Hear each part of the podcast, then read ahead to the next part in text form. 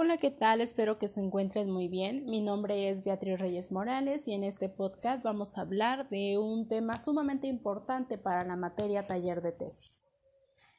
Para lo cual nosotros seguimos trabajando con nuestro proyecto de investigación y este tema es muy importante conocerlo ya que nos sirve para no caer en errores en cuanto a nuestro trabajo de investigación. El tema del cual en este podcast se va a hablar es acerca del plagio. ¿Qué es el plagio? El plagio, en pocas palabras, es tomar como propias las ideas de otros para presentarlos sin referencia alguna y sin dar crédito alguno de esto. Y más bien es conocido como un fraude. Existen diversos tipos de plagio. Uno de ellos es el llamado clonación. Es llamado de esta forma porque se presenta el trabajo de otra persona como propio y es copiado tal cual. Otra forma o otro tipo de plagio es el copiado y pegado.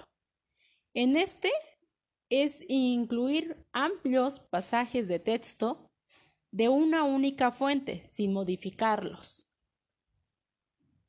Otro de los plagios es el remix. En este se hace el copiado de, de textos tal cual, pero se pone referencias. Pero por obvias circunstancias, porque no se, se acuerden o por errores de nuestro texto, llegan a ver textos donde sí se hace referencia y en donde no, donde no se respeta este tipo de citación.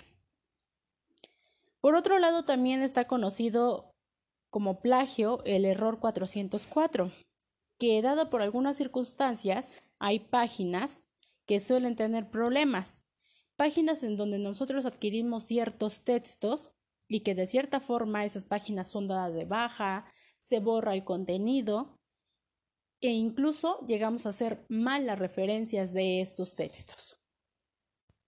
Otro de los plagios de los que nosotros podemos caer es en reutilizar nuestros propios trabajos. Y sí, aunque suene extraño, también es un plagio. Porque lo que está al igual puesto en ese trabajo puede diferenciar al volverlos a tomar, ya que cambian los objetivos, cambia el contenido y aún así son tomados esos trabajos que en algún momento hicimos y nada más recabamos con más información y listo. Eso es conocido como plagio, de cierta forma. Y ya que si se reutiliza este trabajo, se tendría que reelaborar porque son ideas que deben estar planteadas en función al objetivo actual. Pero con todo ello, ¿cómo podríamos prevenir esto? En determinado sentido, podríamos o tendríamos que tener la llamada ética académica, en donde se tiene la actitud ética al escribir y de esta manera dar el reconocimiento adecuado de los textos que utilizamos. En otras palabras, citar adecuadamente para redactar nuestro trabajo.